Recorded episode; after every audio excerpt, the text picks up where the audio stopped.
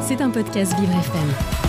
L'actu verte de Nathan Drey. Bonjour Nathan. Bonjour Dominique. Ce matin, on va parler des coraux, puisque ces derniers temps, on en a pas mal entendu parler, notamment avec les futures épreuves de surf de Paris 2024. En effet, Dominique, ça fait polémique. C'est à Teahupo, en Polynésie française, que doivent se dérouler ces épreuves.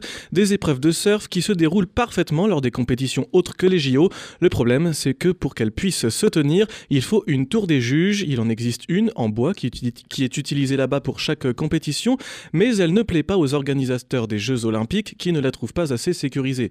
Il s'apprête donc à en faire installer une autre en aluminium, en plein dans le corail. Suite à la polémique, beaucoup de gens ont fait savoir leur mécontentement. Les plans de cette tour ont été changés pour être plus respectueux de l'environnement marin, mais elle ne le sera pas autant qu'une tour en bois. La construction pourrait s'avérer désastreuse pour les différentes espèces de corail qu'on peut retrouver à Tahiti.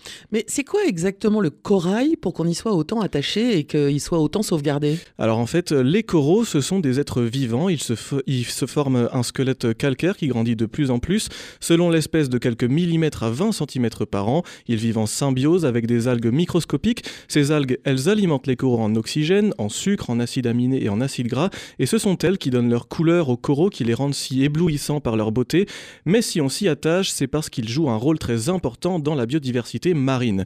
Ils s'assemblent pour former des récifs coralliens. On n'en trouve pas uniquement à Tahiti, on peut en trouver même dans des recoins auxquels on ne s'attend pas, comme au large de la Norvège ou dans les profondeurs des mers, la surface euh, de tous ces récifs coralliens de notre planète, elle représente seulement 0,25% de tout l'environnement marin, alors que pourtant près de 2 millions d'espèces d'êtres vivants euh, sont dedans, dessus et autour d'eux. C'est même là que grandissent un quart des poissons de nos océans. Là, on peut clairement distinguer l'importance de la conservation des coraux, mais pourtant, on considère qu'un quart des récifs dans le monde a déjà subi des dégâts irréversibles et que deux tiers sont gravement menacés, bien évidemment à cause des activités humaines. Oui, il me semble même que quand j'étais petite, il y en avait euh, autour de la Corse.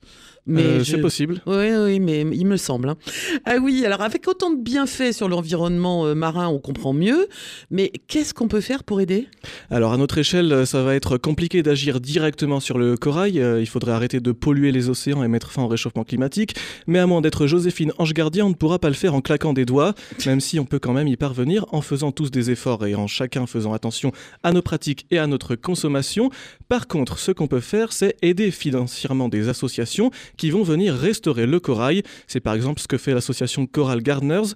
On peut aussi faire des dons à cette, on peut faire des dons à cette association ou alors on peut aussi adopter un corail pour la somme de 25 dollars. C'est ce que j'ai fait. Il a fallu lui donner un nom. Avec l'équipe du 7-9, on s'est un peu concerté et on a trouvé un nom parfait en votre honneur Dominique puisque je vous présente Dom Dom. Est-ce qu'il n'est pas magnifique?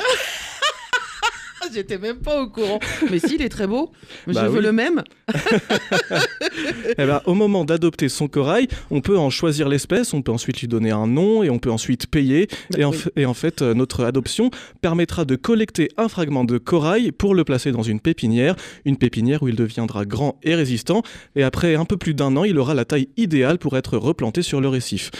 Si vous aussi, euh, vous voulez repeupler les récifs coralliens ou donner une famille à Dom Dom, ça se passe sur Internet. Rendez-vous sur Coral Gardeners, G-A-R-D-E-N-E-R-S.org, coralgardeners.org. Je vous mettrai le lien en podcast et Dom Dom vous remercie. Ah bah effectivement, bah, je suis ravi qu'il... Mon Dieu, j'ai un corail qui... J'ai un corail, euh, j'ai un corail qui porte mon nom, mon prénom en tout cas. Euh, oui, parce qu'il y a beaucoup de gens qui m'appellent Dom Dom. L'actu verte de Nathan Drey, c'est à écouter tous les matins dans le 7-9 de Vivre FM. Et encore merci Nathan, je suis très touchée. C'était un podcast Vivre FM. Si vous avez apprécié ce programme, n'hésitez pas à vous abonner.